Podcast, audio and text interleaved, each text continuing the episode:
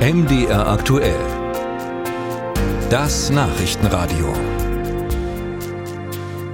Der MDR hat einen neuen Podcast am Start und dabei geht es um Cyberkriminalität. Im Blickpunkt steht der Landkreis Anhalt-Bitterfeld. Vor genau zwei Jahren, am 6. Juli 2021, ist der nämlich von Hackern angegriffen worden und zugleich wurde eine Erpressersoftware installiert. Die Folge? Ein Millionenschaden. Es hat lange gedauert, bis alle Systeme wieder laufen konnten. Gar der Katastrophenfall wurde zwischenzeitlich ausgerufen. Eine Spur zu den Hackern führt hier zum Beispiel nach Russland. Die Ereignisse rund um den Juli vor zwei Jahren und den folgenden äh, Wochen und Monaten arbeitet nun dieser neue MDR-Podcast auf. Er heißt ja, Fakt, Deutschlands erste Cyberkatastrophe. Und dafür recherchiert hat mein Kollege Marcel Roth. Wir haben mit ihm darüber gesprochen. Herr Roth, ähm, dieser Artikel, are Fakt, ähm, was hat es damit auf sich? Das war tatsächlich ganz einfach die erste Nachricht, die die Hacker beim Landkreis hinterlassen haben. You are Fakt, Landkreis Anhalt-Bitterfeld hieß es da, wenn man zu einem ganz bestimmten Zeitpunkt einen Server gestartet hat und der dann einfach nicht starten konnte. Dann kam diese Nachricht auf einem blauen Bildschirm, was aussah wie eine ganz normale Windows-Fehlermeldung, Landkreis Anhalt-Bitterfeld, you are fucked. Und dann haben wir uns entschlossen, das ist so eine Nachricht, die im mhm. Ohr und hängen bleibt. Und die möchte auch keiner bekommen, auch für genau. seinen Rechner. Wie äh, muss ich mir denn die Verwaltung des Landkreises heute vorstellen? Läuft alles wieder? Also der Landkreis selbst kommuniziert, dass 98 Prozent der Daten, die sozusagen verschlüsselt waren, wiederhergestellt werden konnten. Was nach wie vor fehlt und auch nicht wiederhergestellt werden kann, sind E-Mails aus 20 Jahren davor.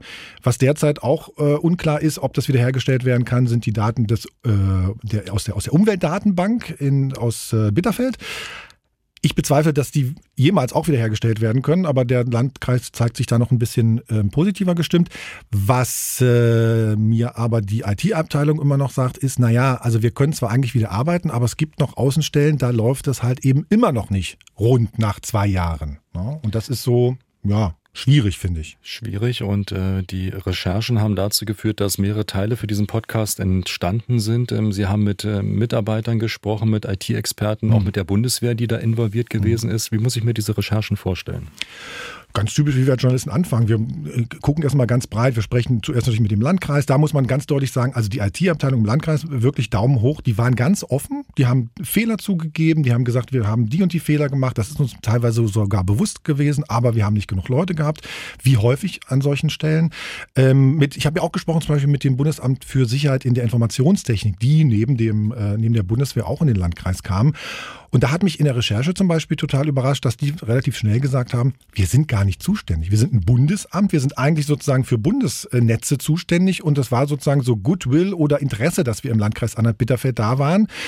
Und am Ende muss man auch sagen, das Bundesamt kommt dann sozusagen mit Leuten und sagt, ja, hm, ihr müsst aber eigentlich eure Arbeit selbst machen. Das hat mir damals der äh, Chef der zuständigen Abteilung beim BSI, der Dirk Häger, gesagt. Und das kommt dann auch nicht so gut an, dass wir einfach nur sagen, hier, ja, wir unterstützen Sie zwar bei der Krisenbewältigung, aber eigentlich müssen Sie das alles selber machen. Wir sind auch dafür da, Opfer in eine stabile, in eine stabile Seitenlage zu bringen.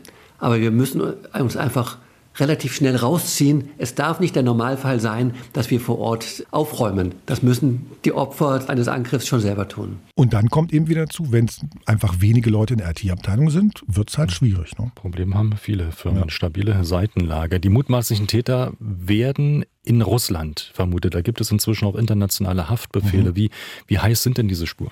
Also ich halte die für sehr plausibel.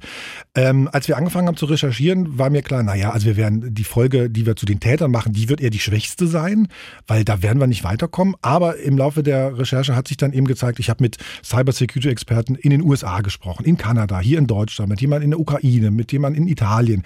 Und die haben alle, die haben wirklich alle, ohne dass sie gezögert haben, gesagt, also diese Menschen die sozusagen diese Nachrichten hinterlassen haben, das kannte man in der Branche, die sitzen in Russland. Das war all, das haben alle wirklich relativ zügig gesagt.